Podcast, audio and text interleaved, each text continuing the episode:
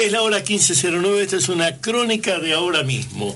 ¿Cómo le va, señorita Nicole? ¿Qué dice usted? ¿Cómo le va, eh, señor Bigote Acosta?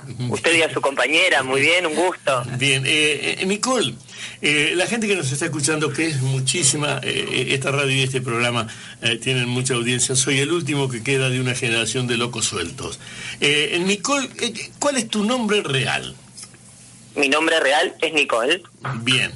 ¿Y tu vida real cuándo arrancó?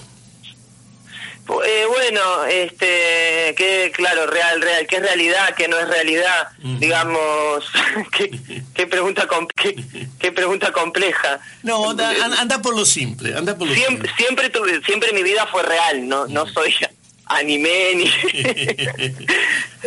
sí es cierto que, que hice una transformación física para adecuar eh, mi sentimiento a, a lo que la gente ve, ¿no? O sea, si a mí me preguntan, una vez me preguntó Rosín, me acuerdo, me dice, ¿desde cuándo te sentís mujer? Y le digo, es desde que tengo uso de razón.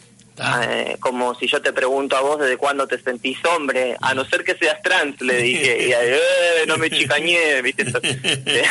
Gerardo, más o menos así. Gerardo lo conocí cuando arrancó, después siguió, conocí a su padre, su tío, eh, era, un, fino hombre de la ironía, pero manejaba bien los tiempos. Lástima que se nos murió. sí, un ser encantador. Bueno, entonces, a los 25 años yo tuve la la, valentía de, ya con mi título de abogada bajo el brazo y demás, decir, bueno, ahora quiero vivir la vida que, que yo siento, quiero vivir como, como me siento, eran otros momentos. Ahora por ahí el camino está mucho más fácil. que eh, hay, cosas que... Eh, bueno, pero eh, vamos a seguir con lo tuyo, pero antes quiero parar un segundo por lo siguiente. mi primera maestra, mi primera maestra, era tenía varias condiciones. Primera maestra de primer grado, primerísimo, primerísimo, y yo mm, apuntaba para nena inteligente, o sea que te estoy hablando de cuando yo tenía cinco años. Sí. Era, por empezar, judía. Eh, para seguir, fumaba. Eh, te estoy hablando del año 49.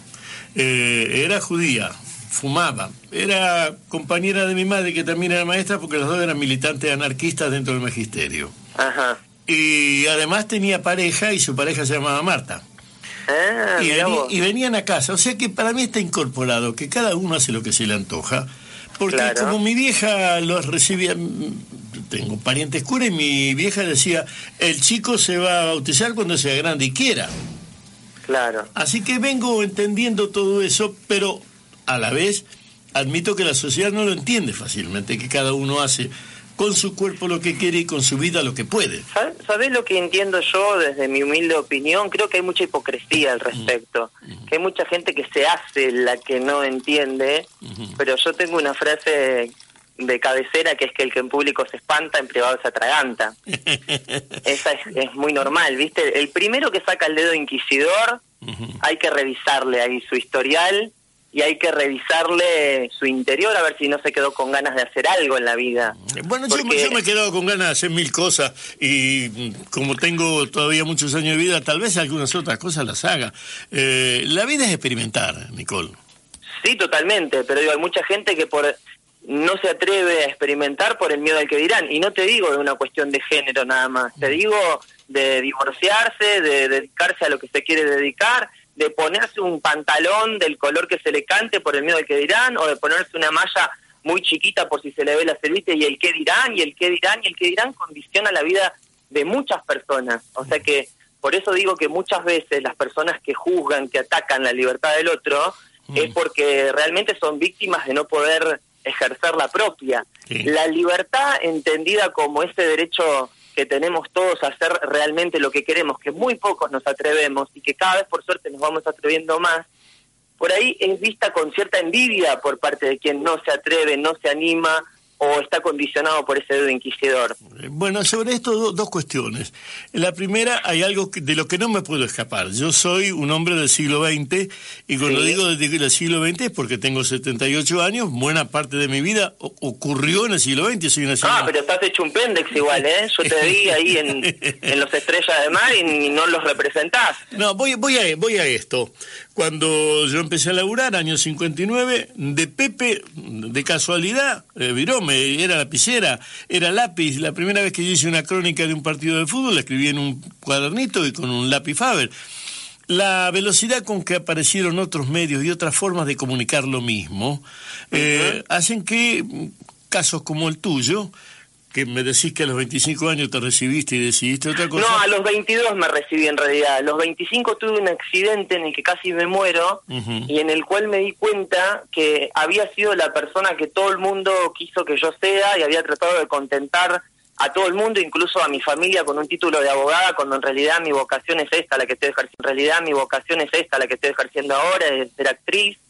Y entonces ahí dije, uh, me morí acá en un accidente de tránsito, siendo la persona que no, no fuma, no se droga, no hace nada, ni sexo había tenido, para que tengas una idea.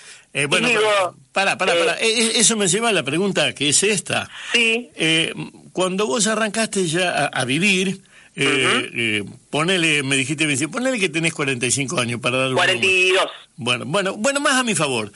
cuando vos arrancaste, Nicole, ya había una forma de comunicarse que cualquier cosa que vos dijese, como, como estos días en el teatro en Mar del Plata o en La Plata, inmediatamente puede estar en el mundo entero. Y a nosotros no nos pasaba eso. Mm, no tanto, ¿eh? Mira que cuando yo cambié fue en el año 2006. eh, todavía existían las redes, sí, pero todavía no había tanto tanto mm, tanta democracia en, en cuanto al manejo. Eran los medios los que te daban la información que querían, pero no existían estas plataformas para que recién comenzaba ahí el Facebook, pero mm, eso vino como por el 2010, unos añitos después. ¿Y, a eso te acomodaste enseguida? Y yo lo usé como un canal, yo soy una persona muy, muy solitaria, esa es una realidad, entonces a las personas solitarias las redes sociales nos ayudan mucho a, interactuar, ¿no? A, y demás, y después un día me di cuenta que mm, que lo que yo decía mucha gente le servía. Y entonces en ese sentido aproveché las plataformas que cada vez fueron creciendo más en seguidores y demás y traté de, trato siempre, en primer lugar, de soy una convencida de que el humor vence al odio eh, y que muchas cosas con humor eh, pueden llegar a abrir muchas cabezas, ¿no? ¿Sos, de la, ¿Sos de La Plata originalmente? Yo nací en La Plata y cuando tenía cuatro años mis padres eh, nos llevaron a vivir a General Lavalle, que estaba pegadito a San Clemente del Tuyú, y ahí em, hice mi primaria, mi secundaria. O sea, que el mar es algo que tuviste cerca. Sí, por eso me dicen acá en Mar del Plata, ¿por qué no vas a la playa? Pues yo ya me embolé del mar, lo vi de toda mi infancia, en invierno, en verano. Aparte en la zona de San Clemente hay, hay, sus buenos vientos en invierno. Uh, sí, y nosotros estamos en el medio del campo, literal, sobre la ruta 11, en el kilómetro, sí, ni vecinos teníamos. Mis papás todavía viven ahí. Y vos sabés que recuerdo que mi papá tenía un DKW, ¿viste? Rom, bom, bom, bom, bom, ese que tenía dos tiempos. Eh, sí, motor de tres cilindros. Que lo atábamos a la puerta con alambre. Y se le congelaba el, motor y tenía que 40 minutos antes levantarse para echarle agua hirviendo y descongelarlo para llevarnos al colegio. ¿Y, y, cuándo te convertiste en la rubia peronista? En realidad, eh, yo el sentimiento peronista en cuanto al, a, la lucha por los derechos de los trabajadores, eh, de, las minorías y de los más desvalidos lo tengo desde desde que tengo uso de razón porque me lo inculcó mi, mi propio padre. ¿Tu viejo es eh, peluca?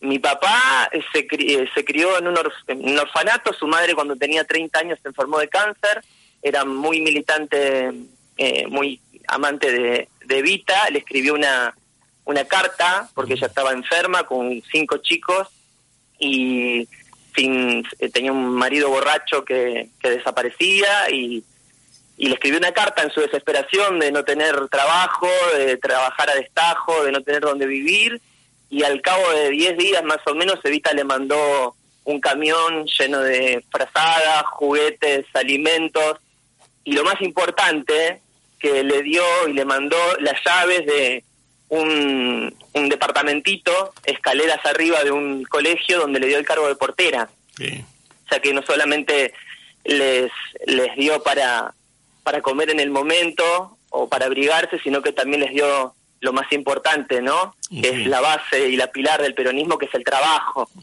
Em, entonces, en base a eso, eh, mi papá siempre, y me emociona, digo, porque fíjate que eh, mi papá tenía cuatro hermanos y su mamá finalmente fallece cuando él tenía cuatro o cinco años.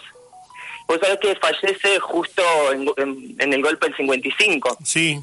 Y vos sabés que como mi abuela estaba muy referenciada como una militante peronista, eh, los milicos cuando a la hora de, llevarlos a, orfanatos, dijeron estos son estos los panatos, dijeron estos son estos los pibes, recuerdan los hermanos más grandes de papá y el más chiquito, de la peronista, y los separaron a todos. Mm. Esa es la, la maldad que, ese tipo de maldades hacían, ¿no? Mm se separaron a los cinco hermanos y se criaron separados. Después de grandes se fueron reencontrando por ser los hijos de la peronista. Así que cuando bueno, Sí, así que cuando vos haces la rubia... Bueno, vos estás Cuando comienza toda la época esta de Macri... Pará, pará, pará, vamos a aclarar. Vos me preguntaste algo y me fui por las ramas. No, pero vamos a aclarar de cualquier manera. Vos estás hablando con un peruca, yo no, no, no, no, no, al, al, aire no, no, no oculto lo que soy. Yo soy peronista, soy peronista básico. Y mi peronismo arranca... Cualquiera que me conoce sabe que mi fondo de pantalla es Evita. Y, claro. y, y tengo mi corazón allí, así que estás hablando con un compañero. Pero cuando yo decía la rubia peronista, es a ese personaje que es una rubia peronista que llegó a tener, ¿cuánto? ¿Un millón y medio de seguidores? ¿Cuánto tuviste? Sí, en total tengo entre todas las redes casi dos millones. Yo me, mm, eh, cuando comenzó la, la era de, Macri, del ajuste, de, de esa inflación desmedida sin, sin que haya una, una pandemia una pandemia mundial que lo justifique, ¿no? eh, sino, como digo yo, una gatemia local eh, con un sentido claro de quitarle derechos a los que menos tienen para darle privilegios a los que tienen más. Esa es la realidad. Entonces, eh, yo estaba de vacaciones justamente con una amiga en Brasil. Así, así nació, digamos, eh, lo que luego empecé a hacer. Y yo soy de esas personas que cuando van o acceden a, a un lugar lindo o a darme un gusto, me agarra la culpa la culpa de pensar que mis padres eso no lo tuvieron o no lo están disfrutando o no, eso de la culpa del pobre le llamo. ¿Tenés, hermanos? Tengo hermanos, sí, uno más grande y uno más chico.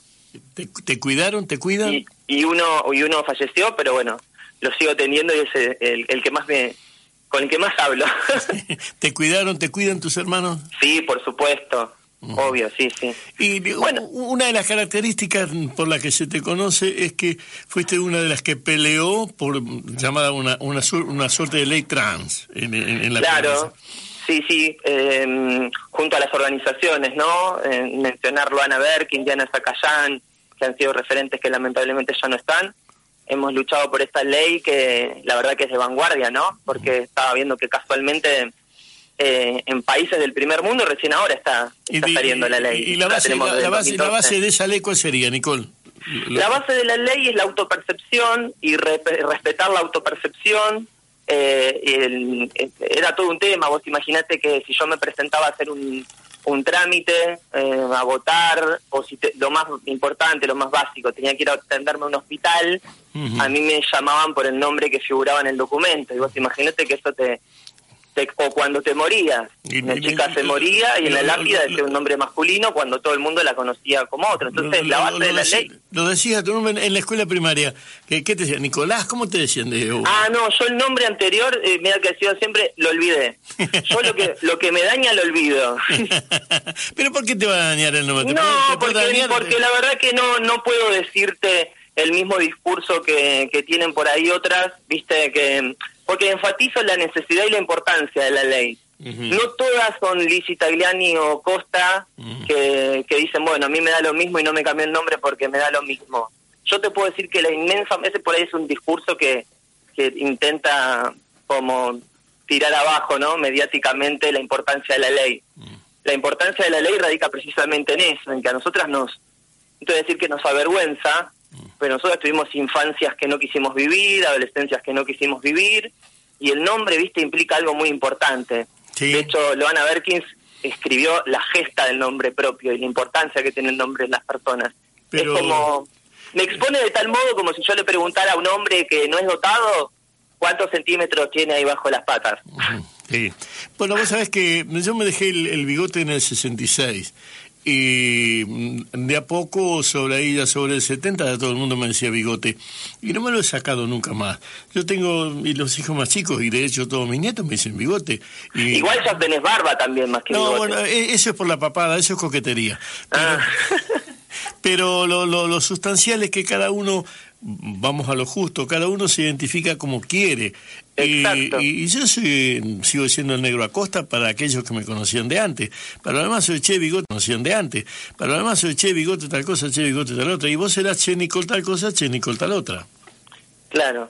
Bueno, en el caso concreto mío, eh, ni siquiera te voy a decir que mi cabeza está tan adelantada en este aspecto que creo que nos faltaría evolucionar aún más ni siquiera me gusta definirme como una persona trans. Creo que esa va a ser la... Esa, esa ¿Y, cómo, te definís? Yo soy una mujer, una mujer que luchó un poco más que otra para ser reconocida como tal. Pero yo me siento mujer desde que tengo uso de razón, vivo como mujer, pienso como mujer, me identifico y la gente me conoce como mujer. Entonces, ¿por qué tenemos que decir mujer trans. Bueno, ¿Por qué hay que este tema de las etiquetas, no? Bueno, pero párate allí. Yo te vi en una obra de teatro y en esa obra de teatro, aun cuando esto sea medio como alcahuetear la obra, mm. eh, vos primero apareces como lo que sos, una rubia espectacular. Eh, pero segundo, el papel que haces es de una rubia espectacular que le mueve los cimientos a un viejo onda milico castrador. Claro, y a su amigo de la infancia también súper hétero, ¿no? y, y, ahí el, el personaje que haces juega precisamente con el rol de la mina que se aprovecha de sus encantos. Sí. Y, y eso no, no, no ¿cómo, ¿cómo lo manejas a eso? Eh, en realidad es, es muy parecido a lo que pasa en la vida misma, ¿no? De que un hombre no no conoce mi historia, me ve y no, no soy una persona a la cual, vamos a decir, entre comillas, se le note, ¿no? Su identidad de, género. Entonces, es como que, mm, por eso hablaba hoy de la hipocresía. A la hora de un hombre encararte, por ejemplo, sin saber tu situación, te invitan a comer ravioles a la casa de la madre el domingo y ya quieren que sea la madre de los hijos. Una vez ya blanqueada la situación, no te dicen, ah, no, no me gusta, te dicen, ah, che, ¿y te parece si vamos a un telo? ¿Tenés? Cambia esa cuestión de mostrarte públicamente o hacerlo a escondida. A escondidas todos y todas hacemos más o menos las mismas cosas. El día que la gente empieza a blanquear realmente lo que hace, nos vamos a dar cuenta que somos más parecidos de lo que, de lo que creemos. Y hay mucha gente, digo, eh, sufre más aquel que, por ejemplo, se enamora de, de una persona diferente y no puede expresarlo que la persona misma. ¿Y vos, te, has, ¿y vos te has enamorado? Yo me enamoré una vez sola. Mm. Y en realidad no sé si me enamoré o idealicé lo que a mi casa me formatearon que era el amor, porque vengo de una de una casa de, padres que hace 55 años están juntos, primer novio, primer esto, primer el otro. Entonces yo tenía ese modelo incorporado en la cabeza entonces el primero que llegó a mi vida, entonces yo ya lo idealicé o es, lo... Es este, es este y listo. Claro, una cuestión así. Entonces después cuando, cuando, cuando me separé, por cuestiones que de esto, de no poder él afrontarlo públicamente y de tener una relación a puertas cerradas, ¿viste? Durante, Convivíamos, tenía una llave del departamento para que ni siquiera baje a abrirle la puerta. Entonces, y, era así, y era otra época, entonces él me decía, y, pero entendeme, porque era el bombón que toda la plata estaba enamorada, ¿viste? Sí. Así. Pero conmigo tenía una relación, era exclusiva, porque no es que estábamos todo el día pegajoteados, pasábamos los fines de semana juntos, pero no salíamos y no nos mostrábamos públicamente.